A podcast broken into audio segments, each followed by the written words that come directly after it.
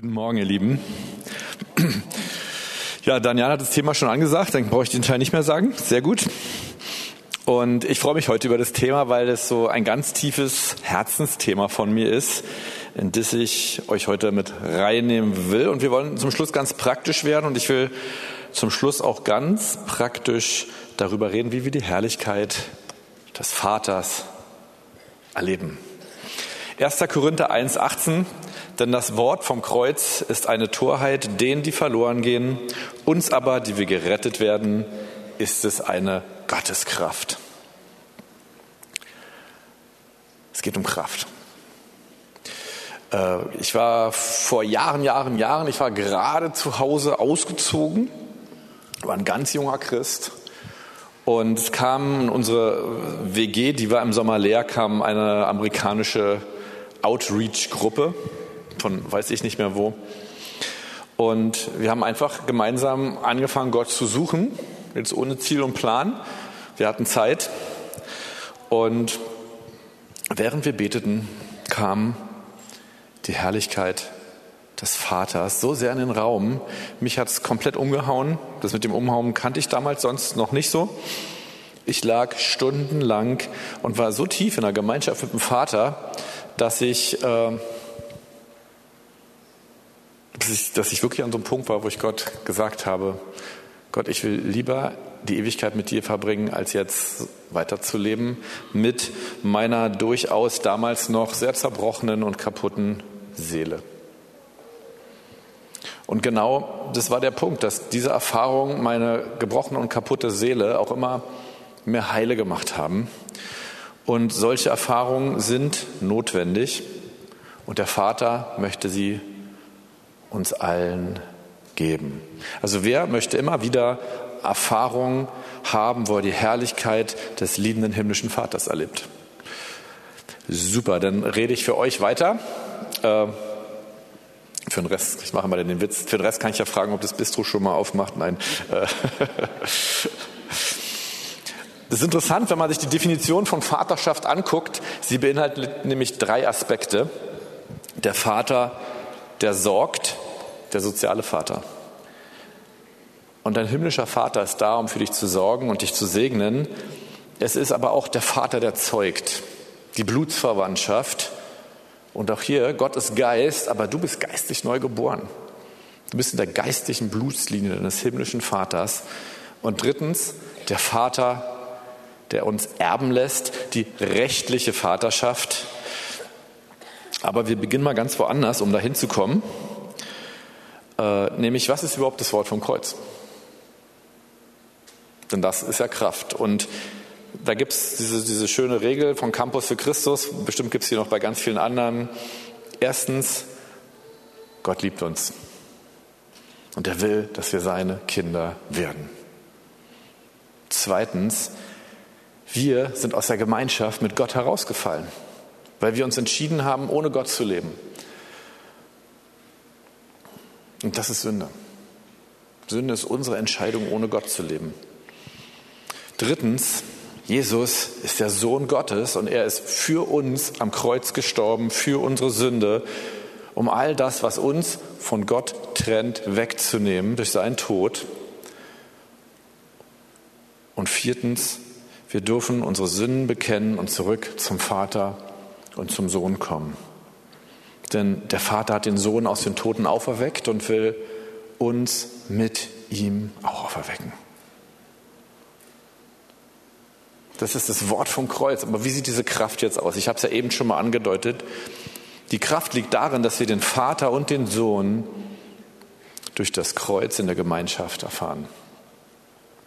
Und das ist auch schon der Aspekt der sozialen Vaterschaft dass wir es erfahren. Ich will dazu mal ein eindrückliches Beispiel aus meinem eigenen Leben nehmen. Ich werde jetzt persönlich.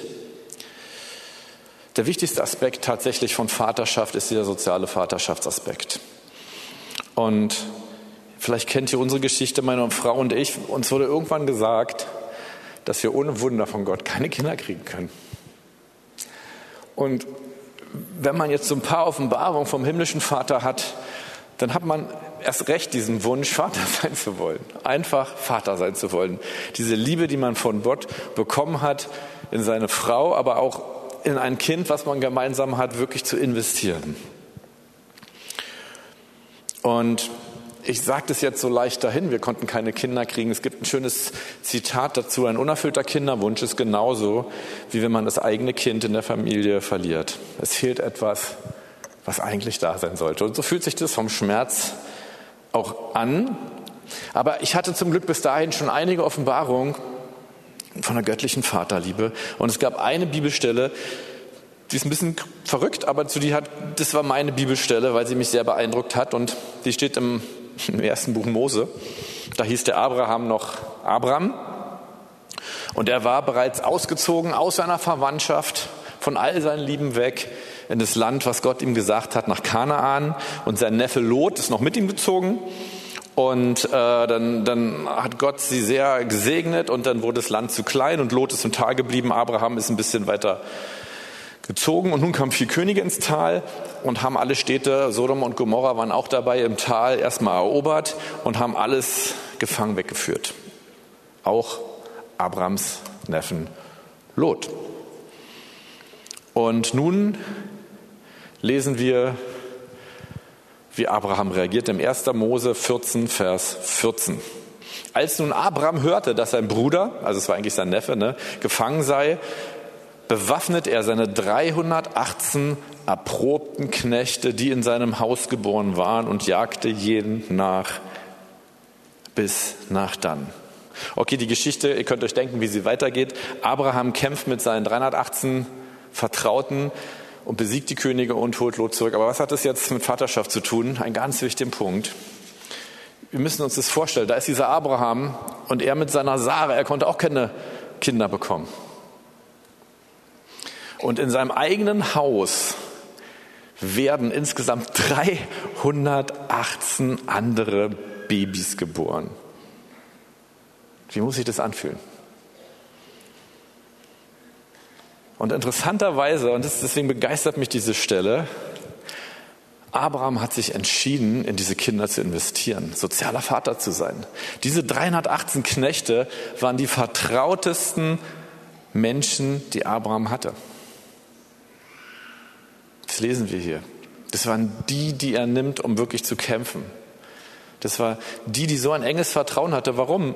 Weil er diese soziale Vaterschaft einfach gelebt hatte. Und in all diese Kinder, die in seinem Haus geboren waren, investiert haben, auch wenn es nicht seine waren. Und manche hätten beim unerfüllten Kinderwunsch gesagt, bitte bloß keine Kinder mehr in meinem Haus, bitte bloß keine Kinder in meiner Nähe. Und ich kann es sogar sehr verstehen. Aber um Vater und Mutter zu sein, muss man keine eigenen Kinder haben. Denn es gibt diesen Aspekt der sozialen Vaterschaft. Und ehrlich gesagt, ich glaube, dass das die Beziehung ist, die Gemeinde sogar am meisten bestimmen sollte dass wir mit unseren Brüdern und Schwestern, dass wir in sie investieren aus einer Liebe heraus, dass wir sie regelrecht als geistliche Kinder annehmen. Und Gott will sich uns genau als dieser Vater offenbaren. Es ist wichtig sogar, dass Gott sich uns als Vater offenbart, damit wir Gemeinde so leben können. Hm. Letzte Woche, ich dachte, wow, passt super zur Predigt. Hm, haben wir uns mit dem Gründer von äh, European Initiative getroffen, dem Jeff Sirio. Er kam mit seiner Mitarbeiterin, die nachher auch im Foyer dann am Infocounter steht. Und äh, wir hatten leider das Problem, dass unser Kleiner, also Gott hat uns inzwischen mit einem Sohn gesegnet. Und die Geschichte werden wir irgendwann nochmal in Ruhe erzählen. Ja? Wir sind jetzt eigentlich so, dass wir sie demnächst mal erzählen können. Da gab es ein paar Schritte, warum wir es nicht gemacht haben. Kommt demnächst, aber es ist heute nicht mein Thema tatsächlich. Und unser Kleiner, wir haben ihn nicht zur Kita geschickt, weil er doch ein bisschen zu viel gehustet hat. Und so saß er in unserem Meeting mit uns im Büro. Dann kam er auf meinen Schoß und während wir so redeten, habe ich ihn einfach geknuddelt und geknutscht, äh, so immer so nebenbei. Äh, und irgendwann meinte Jeff so, und ich dachte, wow, das ist ein guter Punkt für meine Predigt. Er meinte so, Fabi, wie du deinen Sohn hier die ganze Zeit liebst und knuddelst, werde ich einfach nur daran erinnert, dass Gott als liebender Vater etwas braucht, was er liebt. Etwas braucht, wo er seine Liebe hinein investieren kann und das sind wir. Hat Jeff toll auf den Punkt gebracht? Gott will dir seine Vaterliebe viel, viel lieber offenbaren als du es dir jemals vorstellen kannst. Viel, viel mehr, als du es jemals, jemals willst. Und wie Abraham hat er sich, hat Gott sich auch entschieden, diese Vaterschaft zu dir zu leben. Und das war auch bei mir der Punkt, wo ich mich entschied, ich will Vater sein. Ich will Vater sein in der Gemeinde. Ich will Vater sein, ob diese Kinder nur mit dem Blut verwandt sind oder nicht. Bei Gott ist es sogar noch besser, haben wir gerade schon drüber geredet, werden wir noch ein bisschen drauf eingehen. Ich will noch einen anderen Punkt sogar sagen. Selbst wenn du den besten Papa auf der Welt, auf Erden hattest, dann brauchst du eine übernatürliche Offenbarung vom himmlischen Vater. Das ersetzt das Ganze nicht. Das ist sehr, sehr wichtig, weil Gott im Himmel jemand anders ist als dein Papa. Und es geht ja nicht nur um Papa schlechthin, es geht ja auch um die Beziehung zu einer Person, die ist Gott Vater. Und wenn du einen Papa kennst, kennst du nicht alle Papas. Und wir brauchen diese Offenbarung von unserem himmlischen Papa. Jesus war zwölf, als er im Tempel war. Jesus ist mit seinen leiblichen Eltern im Tempel gewesen. Und selbst Jesus mit zwölf Jahren sagte schon, mein wirklicher Papa ist mein Papa im Himmel. Und warum wundert ihr euch und sucht mich? Ist doch klar, dass ich im Haus meines himmlischen Vaters sein muss. Für Jesus war dieser Punkt schon mit zwölf Jahren vollkommen klar, wer sein himmlischer Vater ist. So, jetzt kommt mein eigentlicher Text. Römer 6, die Verse 4 und 5. Wir sind also mit ihm begraben worden durch die Taufe in den Tod, damit gleich wie Christus durch die Herrlichkeit des Vaters aus den Toten auferweckt worden ist, so auch wir in einem neuen Leben wandeln.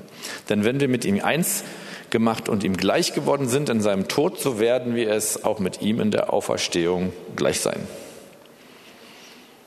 Es ist die Kraft der Herrlichkeit des Vaters, die Jesus von den Toten auferweckt hat. Und Matthias Hoffmann hat vor zwei Wochen schon mal gesagt, ich will es ja auch noch mal sagen, wenn Jesus über den Vater redet, dann ist es nicht die neutestamentarische Form des alttestamentarischen Begriffs Jahwe, oder des Gottesbegriffs Elohim. Das waren schon meine hebräischen Worte für heute übrigens. Äh,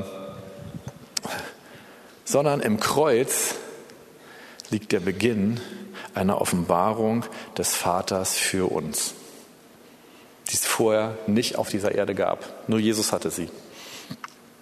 Und es ist nicht so wichtig, was du über Gott weißt, sondern was du mit ihm erlebst.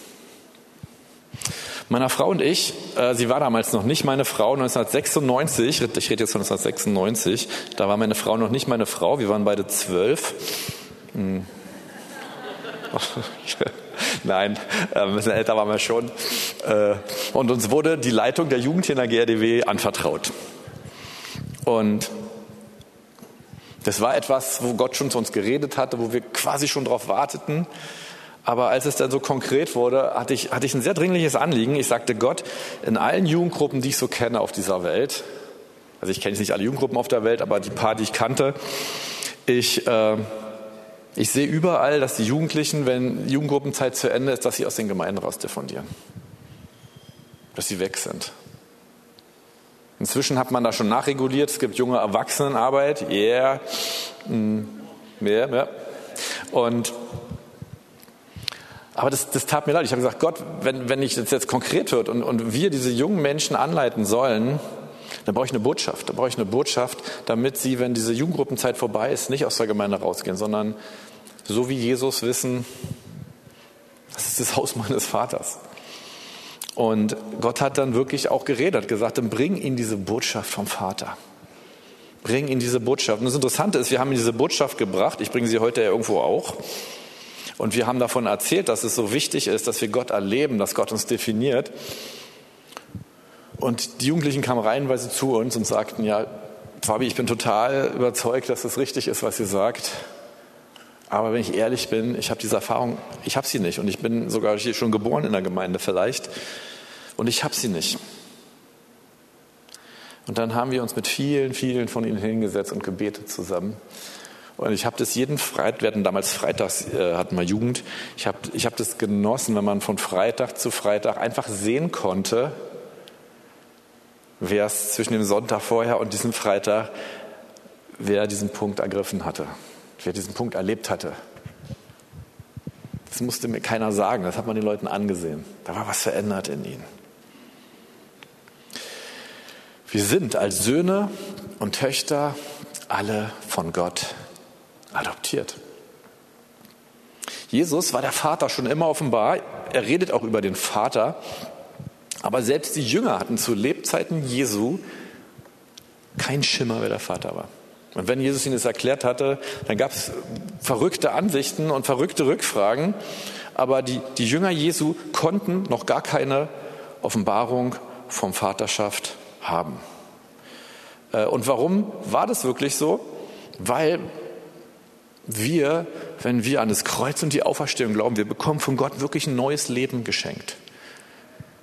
Der Geist Christi, der Geist Gottes wohnt in uns. Wir bekommen in uns ein, ein neues, einen neuen Geist. Die Mitte unserer Person verändert sich tatsächlich, wird neu gemacht. Die Bibel nennt es auch den Geist der Sohnschaft. Für Frauen, ja, immer hier, es gilt das Gleiche. Ich gender hier bitte nicht voll durch, sorry. Äh, nee, ich entschuldige mich nicht mal dafür. Also ich gender nicht voll durch. Das Gleiche gilt für alle Frauen. Und erst dieser Geist der Sohnschaft kann uns den Vater offenbaren. Und den hatten die Jünger Jesu noch nicht. Den gab es nämlich erst mit Tod und Auferstehung. Der Volker hat mir gerade eben noch eine schöne Bibelstelle gezeigt. Äh, ich lese sie jetzt nicht vor. Aber Jesus war gestorben, er war auferstanden und begegnete seinen Jüngern. Und in dem Augenblick sagt er nicht mehr mein Vater, sondern er sagt, mein Vater und euer Vater. Was er vorher nie gesagt hat. Weil Jesus wusste auch, erst durch, durch seine Auferstehung bekommen wir ein neues Leben, ein, ein, ein, wir sind in dem Sinne nicht nur adoptiert, sondern wir sind wirklich von Gott komplett neu gemacht innen drin. Das ist großartig. Das ist der Aspekt der Vaterschaft im Sinne der Blutsverwandtschaft. Nun ist Gott Geist und darum werden wir geistig neu gemacht. Wir sind in der geistlichen Blutlinie vom Vater und von Jesus. Römer 8, die Verse 15 bis 17. Denn ihr habt nicht einen Geist der Knechtschaft empfangen. Hier geht Paulus wieder darauf ein, der euch wiederum fürchten muss, sondern ihr habt den Geist der Sohnschaft empfangen, indem wir rufen, aber Vater. Jetzt habe ich noch ein hebräisches Wort gesagt. Ähm, der Geist selbst gibt Zeugnis zusammen mit unserem Geist, dass wir Kinder Gottes sind. Wenn wir aber Kinder sind, so sind wir auch Erben, nämlich Erben Gottes und Miterben des Christus, wenn wir wirklich mit ihm leiden, damit wir auch mit ihm verherrlicht werden. Und hier sehen wir, dass das Wichtige dieses Geistes der Sohnschaft ist, dass er uns Erfahrung machen lässt von Vaterschaft. Dass dieser Geist Zeugnis gibt. Insofern sind wir in einer charismatischen Bewegung richtig. Wir brauchen den Geist, der Zeugnis gibt. Wir brauchen die Erfahrung, die spontanen Geistäußerungen. Wir brauchen dieses, dass Gott wirklich wirkt unter uns. Das ist so wichtig. Und wir sind Erben. Und es ist mit dem Erben, das ist die rechtliche Vaterschaft. Ja, das ist ein wichtiger Punkt. Dazu muss man verstehen übrigens, das ist sehr wichtig, dass in biblischen Zeiten immer mit warmer Hand wie man so schön sagt, vererbt wurde. Äh, sonst müssen wir ewig warten, weil der Vater im Himmel wird ewig leben, dann wird wir nie was erben. Ne? Äh, sondern man erbte in biblischen Zeiten in dem Augenblick eigentlich, wo man erwachsen war. Und wenn es mehrere Söhne, oder damals haben leider nur die Söhne geerbt, sorry, äh, ist jetzt anders zum Glück, da waren, dann wurden, wenn sie erwachsen waren, die, ältere, die jüngeren Söhne aus dem Haus geschickt. Und der Ältere hat praktisch, wenn er erwachsen war, den Hof schon übernommen. Er hat alles bekommen, was der Vater hatte. So hat man früher geerbt und so erben wir auch von Gott. Und hier ist, hier ist ein ganz äh, interessanter Punkt, weil äh, das ist interessant, aber dieser Punkt von Erbschaft war ehrlich gesagt mir nie wichtig. Weil wenn man so, so, so Gottes äh, Liebe erlebt, dann äh, wer will jetzt vom Vater irgendwas einfordern? Also wer fordert von seinem Vater, den er liebt, etwas ein? Das macht man nicht. Äh, und es gibt wirklich Momente in meinem Leben, wo Gott uns ermutigen musste, meine Frau und mich, zu sagen, jetzt wünscht euch doch mal was. Ich will euch was geben. Johannes 16, Vers 23b, da redet Jesus genau von dem Punkt, wo sein Vater auch unser Vater ist, nämlich nach der Auferstehung. Wahrlich, wahrlich, ich sage euch, was auch immer ihr den Vater bitten werdet, in meinem Namen, er wird es euch geben. Im Englischen ist es schöner, was immer ihr den Vater fragen werdet, was ihr von ihm erfragen werdet. Das Wort bitten hat immer diesen Beiklang von was immer, was den, den Vater fragen wollen, was er uns gibt, er wird es uns geben. Warum? Das wichtige Wort ist hier Vater. Weil wir wissen, dass unser Vater uns so lieb hat, der wird uns sowieso alles geben. Ich, ich habe das Problem, ich würde meinen, meinen Sohn gerne mit Lego überhäufen. Wenn Leute zu uns nach Hause kommen, machen sie immer schon den Witz, hast du das ganze Lego jetzt für dich gekauft oder für ihn? weil ich, ich, ich könnte ihm jeden Tag Lego schenken, weil er baut so gerne Lego und äh, ja, er hat nur begrenzte Raumkapazität in seinem Zimmer. Aber ein, ein Vater gibt gerne.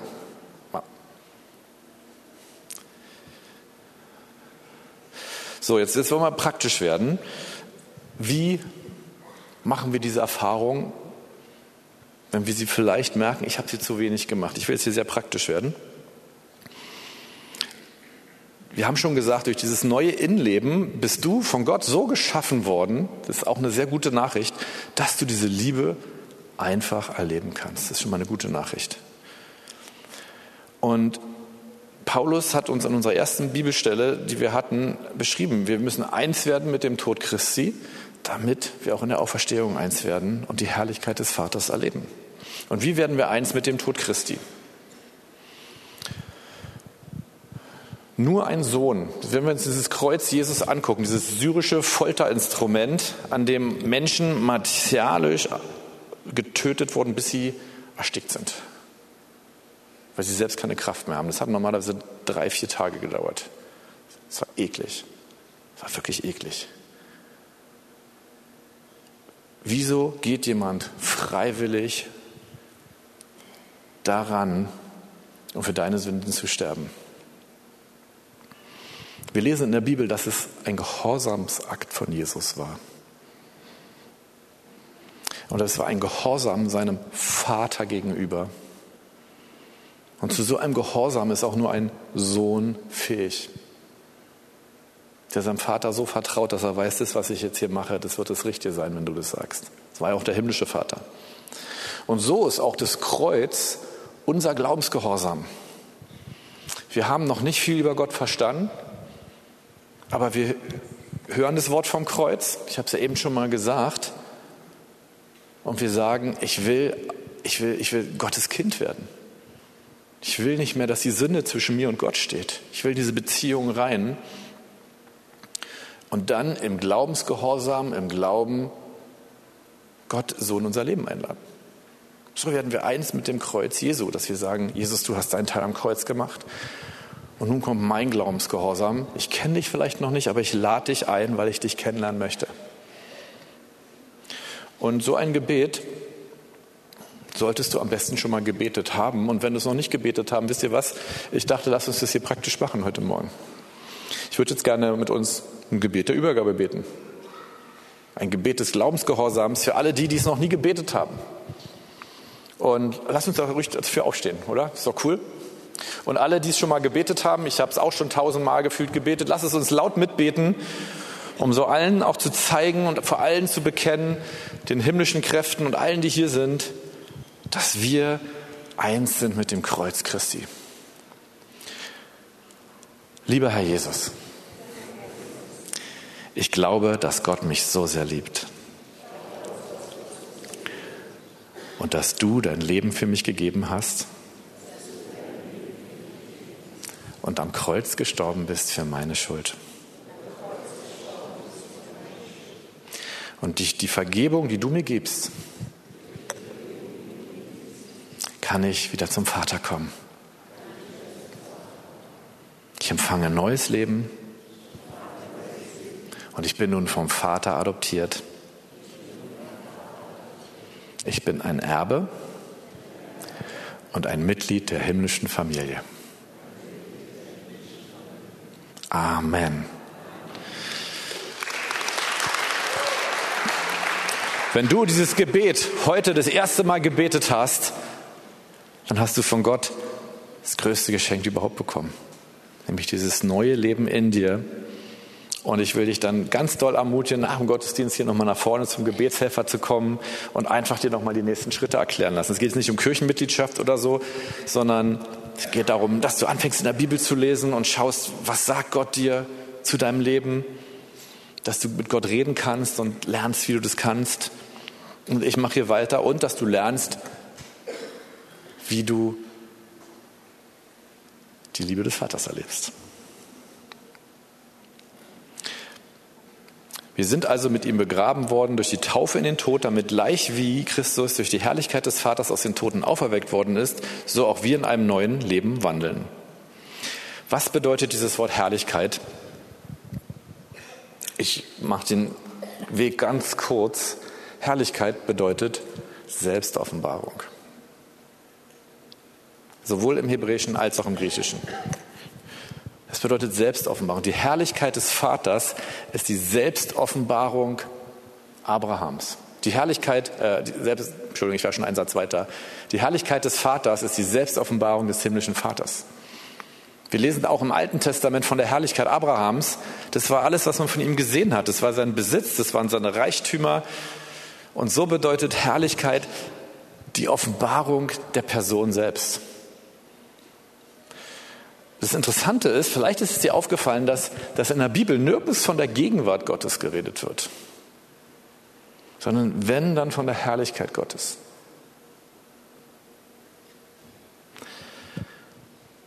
Paulus redet sehr viel von der Herrlichkeit. Christus in uns, die Hoffnung der Herrlichkeit. Und mit diesem Wort Herrlichkeit ist immer eine Begegnung verbunden, eine Begegnung mit Gott meistens, die spürbar, die fühlbar ist. Und ich will hier sehr praktisch werden. Wenn du jetzt hier bist, ich will jetzt so den letzten praktischen nochmal geben. Und dann werden wir es auch praktisch machen. Wie erlebe ich die Herrlichkeit des Vaters nun praktisch? Den ersten Teil haben wir gesagt, wir werden eins mit dem Kreuz. Und ich will diesen, diese Phasen dahin mal vergleichen mit den fünf Trauerphasen. Das passt nämlich richtig gut, um es mal praktisch zu machen. Die erste Phase in unserem Leben ist meistens ignorieren. Wir tun so, als ob wir gar keine Offenbarung vom Vater über bräuchten. Also frühestens bevor wir dieses Gebet von eben das erste Mal gebetet haben, haben wir es ja auch so gemacht. Aber manchmal ist es auch so, dass, dass wir Christen werden und wir gehen tief in die Bibel rein und wir forschen und wir lesen dann irgendwann auch noch ganz schlaue theologische Bücher. Und dann kommt so eine Predigt über die Herrlichkeit, einfach die Herrlichkeit des Vaters zu erleben. Und vielleicht haben wir es nicht und wir denken, nee, das brauche ich nicht, das ist nicht für mich, ist theologisch nicht relevant oder so. Es ist schwer, das nachzuweisen, dass es theologisch nicht relevant ist, aber ist ein anderes Problem. Gut, wenn wir merken, mit dem Ignorieren kommen wir nicht weiter, weil der Heilige Geist immer an unsere Tür klopft und sagt, Liebe des Vaters, brauchst du wirklich? Ich will dich lieben. Kommt die zweite Verse, Zorn. Wir können diesen Zustand nicht mehr ignorieren, aber wir ärgern uns umso mehr, dass wir diese Erfahrung nicht haben. Es wurmt uns regelrecht. Wir leben in einer Spannung, die nicht schön ist. Weil wir merken, ich merke, ich brauche das total, aber ich bin in totaler Mangelsituation. Dritte Phase, Verzweiflung. Wir merken, dass unser Leben nicht mehr funktioniert und eigentlich auch gar nicht mehr funktionieren soll ohne diese Erleb Erfahrung, diese erlebte Liebe. Und in der Trauerphase und auch so, erst in dieser Phase kann man Menschen wirklich helfen. Vorher kann man sie einfach nur begleiten. In dieser Phase kann man ihnen helfen, nämlich mit ihnen zusammen beten. Und Aufarbeitung ist die vierte Phase. Wir lassen den Gedanken zu, dass wir jetzt nur noch ein Ziel haben, und uns diesem Ziel hingeben, nämlich wir wollen Gott erleben, wir wollen auch die Liebe des Vaters erleben. Und die fünfte Phase, Abschluss, ist, wir erleben sie dann auch wirklich, weil Gott unser Begehren sieht, uns an dem Punkt hat, wo er sie uns auch geben kann. Leider bleiben viele, viele, viele in Phase 1 und 2 stecken. Und das sage ich nicht mit Genugtuung oder so, ich bin besser oder so, sondern weil wir gar nicht so viel über die Vaterliebe Gottes reden, obwohl das eines unserer wichtigsten Themen ist. Der Matthias Hoffmann war vor zwei Wochen hier und ich, ich finde sein Ministry, sein Vaterliebe, Vaterherz, Gottes Ministry, ich finde ihn, find ihn toll. Aber ich denke mir jedes Mal, das, das muss eigentlich der grundlegendste Dienst einer jeden Gemeinde sein. Weil Gemeinde ist Familie, dort werden die geistlichen Kinder gezeugt, dort leben wir soziale Vaterschaft und dort lernen wir auch unser Erbe zu ergreifen. Machen wir heute hier auch in der Gemeinde. Und bei mir hat es ehrlich gesagt auch sogar eine Weile gebraucht. In meiner, ich weiß, in meiner Bibelschulzeit, da, da bin ich diese fünf Phasen wirklich gut durchgegangen, weil mich ließ dieses Thema nicht mehr los. Und, und ich, ich wollte, so kam eben ja auch so ein Wort hier mit so einem Superchristen, ja. Ich wollte auch so ein Superchrist sein. Ich will mal fragen, wer, wer von euch wollte auch schon mal ein Superchrist sein? Äh, super. Äh, wer meldet sich jetzt sowieso nicht, egal was ich frage? Äh, klasse. ich wollte auch so ein Superchrist sein und dachte, jetzt gehe ich an die Bibelschule und dann starte ich voll durch. Äh, und war, war nicht so, war nicht so.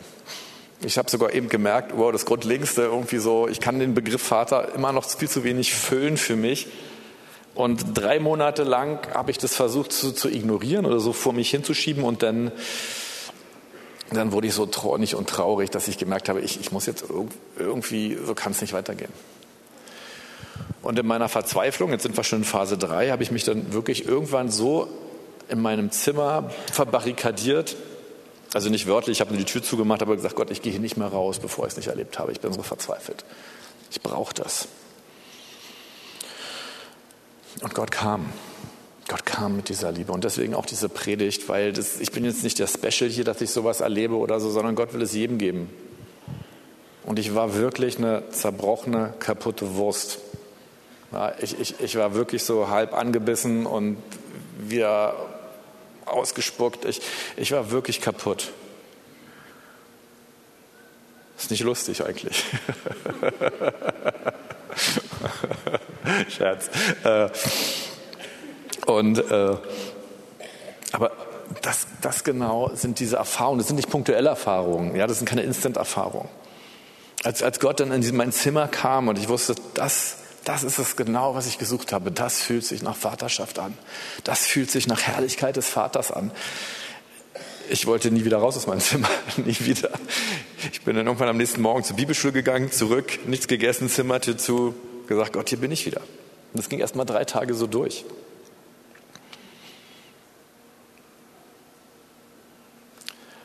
Aber ich, Paulus, wenn, wenn, wenn ihr unter diesem Aspekt die Briefe des Paulus lest, dann merkt ihr, Paulus liegt ein riesen Fokus drauf.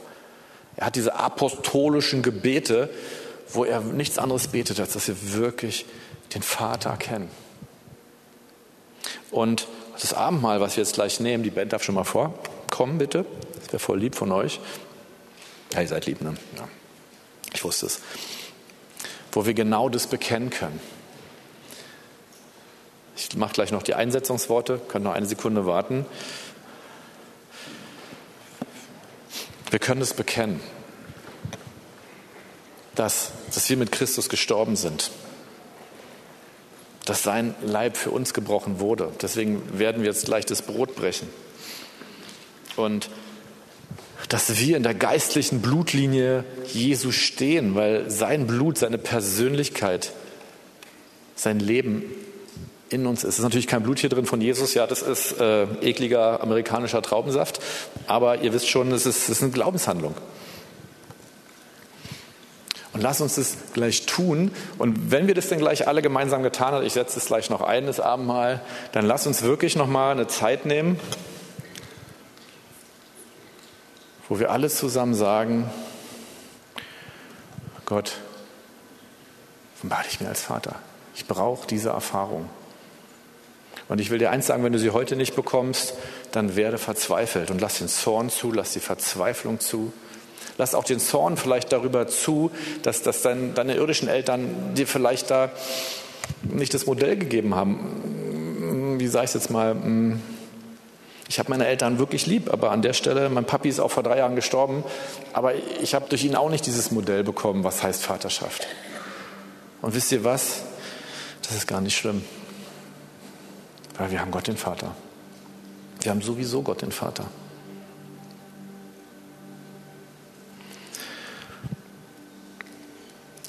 Und in der Nacht, in der Jesus verraten wurde, nahm er das Brot, dankte, brach es, gab es seinen Jüngern und sprach, dies ist mein Leib, der für euch gegeben wurde. Und Jesus, wir danken dir, dass du dem Vater gehorsam warst, dass du ans Kreuz gegangen bist, um den Preis zu bezahlen, der nötig war weil der Vater in seiner Liebe noch viel mehr Kinder haben wollte als dich. Und das wusstest du. Danke, Jesus, dass du uns als Kinder Gottes erkauft hast, indem du dein Leib gegeben hast, indem du ans Kreuz gegangen bist. Wir danken dir für das Kreuz. Wir danken dir für dein Opfer, Jesus. Wir danken dir für das neue Leben, was wir darin bekommen. Amen.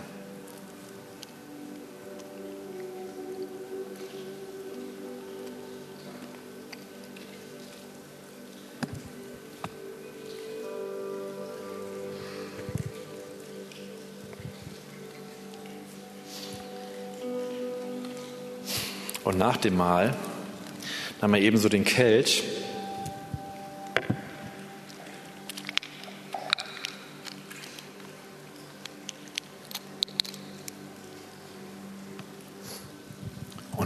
dies ist der Kelch des neuen Bundes. So häufig ihr daraus trinkt, verkündigt ihr den Tod des Herrn, bis er wiederkommt. Und Jesus, wir danken dir, dass du dein Blut vergossen hast und dass wir, die wir alle hier sitzen und mit deinem Kreuz eins sind, dass wir die geistlichen Blutsverwandten von dir sind, Jesus. Dass wir eine Familie sind, dass wir Brüder und Schwestern sind. Und wir bekennen, wenn wir dieses Blut trinken, dass wir uns als Familie lieben wollen, dass wir Vater und Mutter sein wollen für andere. Amen.